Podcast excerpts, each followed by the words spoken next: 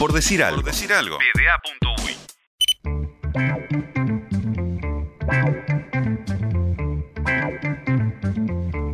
Pasaba el sobredosis de streaming en la pluma y en la voz de Sebastián Moreira, ese espacio encargado de repasar el consumo deportivo del fin de semana, ese consumo deportivo que roza lo problemático. Y una de las cosas que nombraba el sobredosis de streaming y que estuvimos viendo, porque yo también lo estuve viendo, fue el Gran Premio de Monza. Y para hablar de ello ya tenemos a Leonora Navata en vivo, o vivo, y en estos estudios. ¿Cómo andas, Leonora? Muy bien, qué lindo venir a la radio, qué lindo venir al estudio. ¿eh? Es otra cosa. Ah, es otra cosa. Aparte, Sebastián te, te puso, ¿sabes? Un, un relato en francés. Lo escuché. Lo debes haber entendido vos. Lo escuché, lo que pasa es que estaba un poco lejos y no, lo, no, del todo, pero eh, era lo que decía, era lo que decía él. lo pongas en el idioma que lo pongas, te das cuenta que está pasando algo. Y pasó mucha cosa. Eh, y pasó de todo, sí. Empecemos, por lo que vos quieras. Mira, me, hice unos apuntes porque hay seis puntos que para mí son fundamentales y que no quiero olvidar ninguno. Y no voy a empezar hablando del accidente o del crash este que tuvieron Max Verstappen y Lewis Hamilton. Vamos con el punto número uno. Vamos con el punto número uno. Primer 1-2 de la temporada y es de McLaren. Primera vez en toda la temporada 1-2. Primera vez en toda la temporada que una escudería hace 1-2 y lo hace McLaren. Lo hace McLaren. McLaren que viene de años súper difíciles, súper difíciles. McLaren, que era una de las escuderías más este, importantes de la Fórmula 1, cayó al fondo de la grilla, no le encontraba la vuelta. Em, hizo un cambio hace unos 4 o 5 años en todo su staff y, en, toda la forma de organización de la marca, de, la marca y de la, y de la, de la escudería. De la escudería. Traen a como CEO de, de la escudería a Zach Brown, que es un norteamericano, este, que había tenido alguna participación en IndyCar y ese tipo de, carreras más populares en los Estados Unidos, un apasionado de la Fórmula 1, y que venía del mundo del marketing. Eh, había trabajado en muchas empresas este, en, el mundo del marketing y había acumulado millones y podía invertir acá, además de que sea ah, Venía ah, tiene mucha, venía con billetera. viene con billetera. Pero lo más importante es que él toma el puesto de CEO de McLaren y se trae a Andreas Seidel como team principal, o sea, como director técnico. En la Fórmula 1 se le dice team principal. Y empiezan a construir este McLaren que tenemos hoy y que en realidad es la expectativa del, del que vamos a tener el año que viene con, con el cambio de reglamento y demás, a pelear el campeonato de Fórmula 1 de igual a igual con el resto de las, de las escuderías. Tuvo un comienzo hace en el 2018, en la última temporada de Fernando Alonso, no muy bueno, ahí no, se, no se estaban dando las cosas, el año pasado se empezaron a dar las cosas, fue sorpresivo para muchos que Carlos Sainz dejara a McLaren en, en, su vida y se fuera a Ferrari, que Ferrari estaba, era una incógnita y sigue siéndolo, está, está un poco más estable, pero era una incógnita. Y hacen una apuesta a uno de los corredores más caros de la grilla, que es Daniel Richardo. Sí. Entonces uno dice, pero hmm. McLaren le va a pagar toda esa plata a Richardo que ya tiene más de 30, que es como volátil, es muy querido y es un crack y todo, pero es como volátil, de, está dos años en cada escudería, se va, no le gusta, no le gusta el C. McLaren hace la apuesta. Pero le empieza a ir mejor a Norris. Al, al, número dos, o que ahí no se sabía quién iba a ser el número uno y el número dos. Norris, un joven de 21 años, que ya hemos hablado de él, que la verdad que es, un, corredor que a mí me gusta mucho. Le empieza a ir mejor a Norris y Norris va tercero en el campeonato, o entre tercero y cuarto peleando ese puesto con botas. Y Richardo, todas las carreras detrás de Norris, hasta ayer.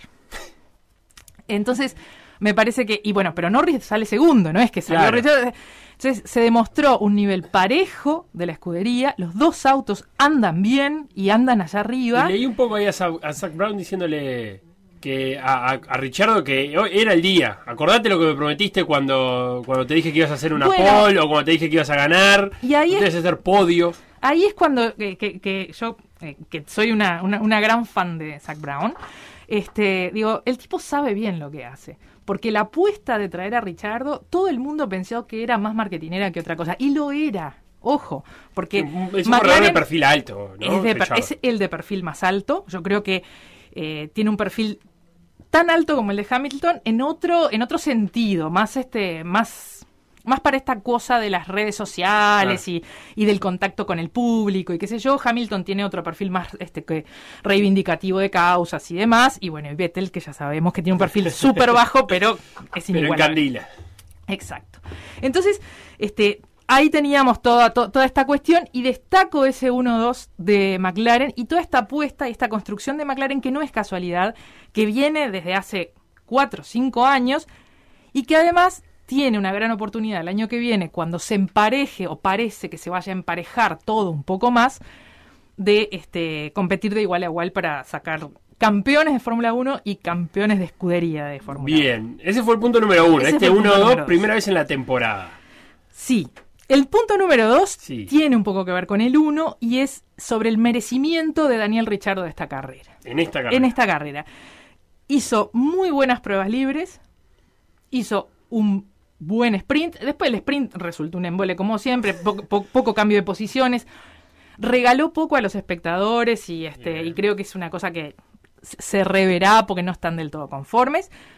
Hizo una buena calificación, hizo un buen sprint y largó Em, quedó tercero, pero largó en la, en la front row porque em, Botas había hecho un cambio de unidad de potencia y, fue para el fondo, tuvo que ir para el fondo. En la largada, Richardo pasa a Verstappen y agarra la punta en la primera vuelta y sigue puntero. Me parece que hemos hablado mucho del accidente, o se ha hablado mucho del accidente y como que tal vez el, em, la victoria de Richardo pueda tener que ver con ¿Qué pasó ese accidente. Sí, por supuesto que sí. Pero Richardo lideró con Verstappen no y olvidemos que cuando la largada, Richardo larga mejor que todos y lidera con Verstappen y Hamilton en pista. Entonces, el accidente, todo bien. Pero eh, eh, a ellos dos los sobrepasó en la pista. Bien. Entonces, Así que hay merecimiento de Richardo por haber ganado. No todo se explica con el accidente. Me parece importante este eh, recalcarlo. Bien. Bueno, ahora sí vamos a hablar del accidente. Ahora sí. Y el, ¿Qué pasó? ¿Por qué se encontraron en esa zona Hamilton y Verstappen? Em, Hamilton este, sale de boxes. Yo creo que le gana la posición cuando sale de boxes a Verstappen. Este, Hamilton sale con ruedas blandas eh, y Mercedes en esta pista tiene mucho mejor rendimiento que Red Bull porque es una pista con muchas rectas y Mercedes va mejor, lo hablábamos en la columna pasada, Mercedes va mucho mejor en las rectas porque tiene más potencia. Entonces Verstappen ve que Hamilton sale delante de él, le está ganando la posición y él no se va a dar por vencido. Verstappen le lleva cinco puntos a Hamilton en el campeonato. Y yo creo que los va a cuidar como sea. Cueste lo que cueste. Cueste lo que cueste. Y si eh, hay que tocarse, va a tocarse. Entonces, este... Aparte le gusta un poco a Verstappen el toqueteo, el, andar tocando autos. No es, un, es muy cuidadoso. Yo creo que, no sé si es una cuestión de cuidadoso o no. A mí me parece que Verstappen es un piloto que sabía hallar las consecuencias que tenía de no levantar el pie, como le dicen este, en la jerga del automovilismo. Él sabía que si seguía por, esa, eh, por, por, por ese lugar y no le dejaba paso a Hamilton, lo iba a tocar. Si lo tocaba y quedaban los dos afuera, era una ventaja, era un negocio para Verstappen. Seguía cinco puntos por encima en el campeonato. Eh, y creo que nos tenemos que acostumbrar a esto, porque empiezan a ver, eh, por suerte, eh, y bueno, hablando por supuesto de la, de la seguridad de, los pilotos, y ahora es el, punto, el punto que viene, el tema de la seguridad de los pilotos, este, tenemos que acostumbrarnos a que se den estas batallas. En la, FIA lo sancionó. Tres puestos. La FIA lo sancionó. Tres, puestos de, tres puestos más atrás de lo que logre en la próxima carrera. Leí por ahí. Sí. Eh, no, tres puestos más atrás de lo que logre en la clasificación. o sea, va a alargar en la grilla tres puestos más atrás. Hay para mí es polémica la sanción. En un principio, los portales especializados en Fórmula 1 y demás decían que era correcta la sanción porque había un poco más de responsabilidad que de Verstappen que de Hamilton en, en, la, en, el, en el accidente. Yo creo que sí que hay un poco más de responsabilidad de Verstappen que de Hamilton. Verstappen lo podía evitar, no quiso evitarlo. Eh, pero también creo que son incidentes de carrera. Bien. Y que tal vez suene excesivo esos tres lugares, siendo que cuando Hamilton se lo llevó puesto eh, en algo que era mm, más, este, no era tan incidente de carrera como esto, lo penalizaron con 10 segundos y pudo ganar la carrera y pudo ganar puntos en la carrera. Entonces, Bien. creo que ahí de nuevo estamos con una discusión de la dualidad de criterios de las sanciones en la Fórmula 1. Bien. Punto número 4, entonces, seguridad. Punto número 4, el halo. El halo que es eh, ese sistema de seguridad que protege el- el- al, al piloto en la parte frontal y en la parte superior, que tiene un que tuvo y espero que haya sido hasta ayer y ya no escuchar más a los detractores del halo, muchos detractores porque es feo. Le Porque salvó no la vida No, tiene a hace Hamilton. muchos, no, tiene, no, no es que esté hace mucho tiempo, Ah, Lalo. desde el 2018. Claro. Después de, de los accidentes de Jules Bianchi, y ahí se pone el halo. El año pasado, el halo le salvó la vida a Grosjean. En aquella Recuerdo. carrera, ¿se acuerdan cuando, Sí. cuando se, Se prendió fuego, se además, prendió ¿no? fuego y se metió adentro de, de las, de las barras de contención? Bueno, y ahora se le salvó la vida a Hamilton. Yo no sé si han visto esa foto que está circulando donde la rueda de Verstappen está sobre la cabeza de Hamilton. Sin el halo, esa rueda caía en el casco y Sí. ya, chau, no contaba el Sa- cuento. sabemos lo que podía pasar. Bien. Entonces me parece que es hora de eh, dejarse de pavadas de que si el halo es feo o no es feo. El deporte antes que nada tiene que ser lo más seguro que se pueda. Este, y lo mismo con el tema de si se van a chocar o no se van a chocar.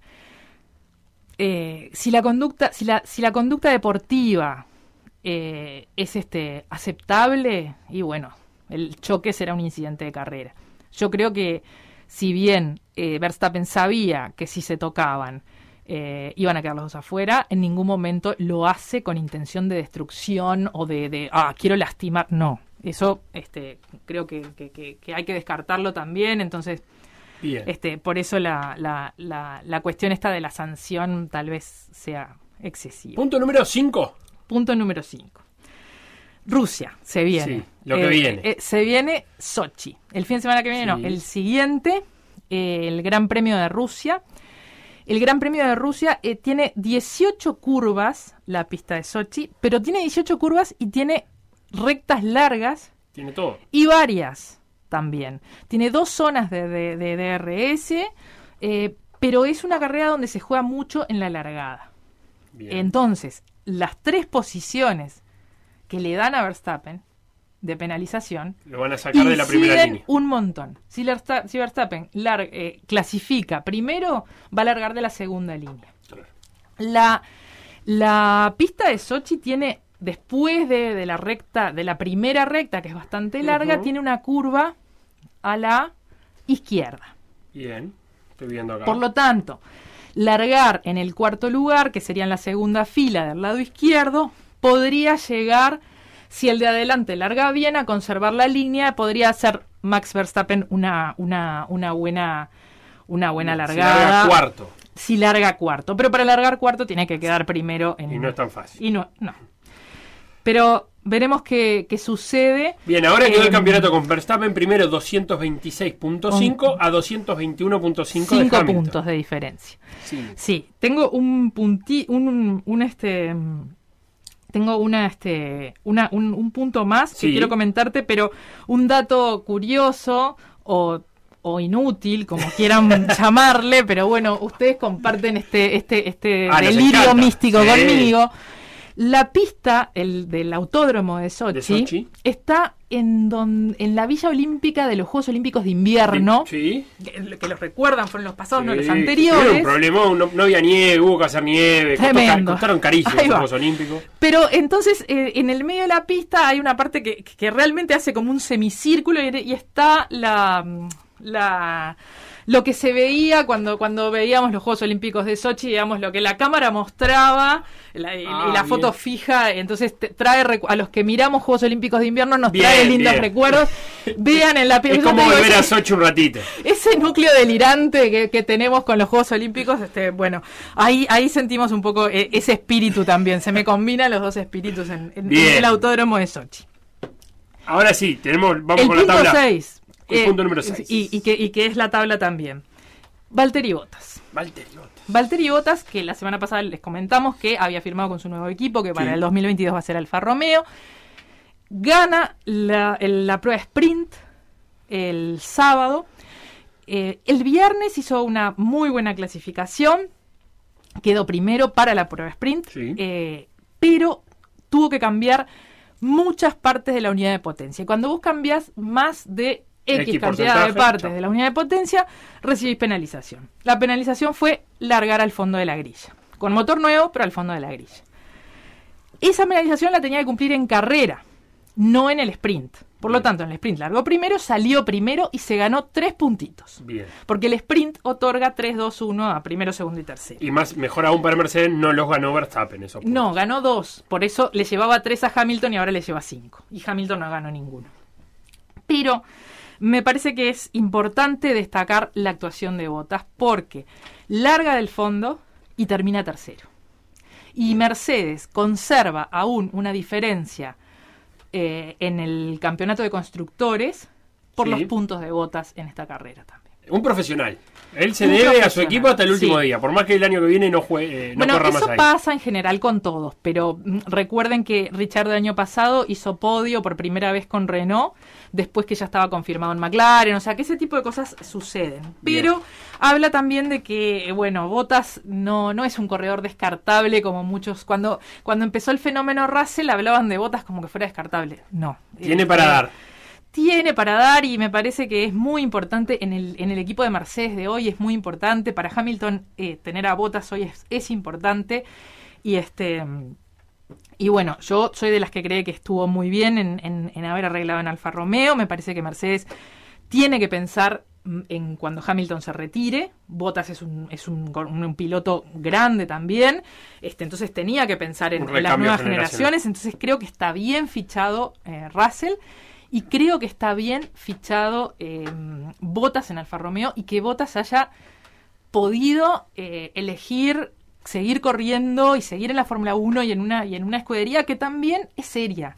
Porque no es una escudería que viene y se va. No, Alfa Romeo también es una escudería seria, más allá de que no sea de las primeras. Entonces, eh, me parece que fue un buen arreglo para todos. Así que próximo Sochi, la semana que viene no, la otra en este Gran Premio, en esta temporada de Fórmula 1, que por ahora la idea Verstappen, eh, cinco puntitos arriba de Hamilton y Mercedes 362.5 a 344.5 a Red Bull. Por ahí se mantiene el campeonato de constructores. Eleonora, muchas gracias por venir con tus seis puntos. No, por favor, muy, muy, muy, muy lindo estar en, en el estudio.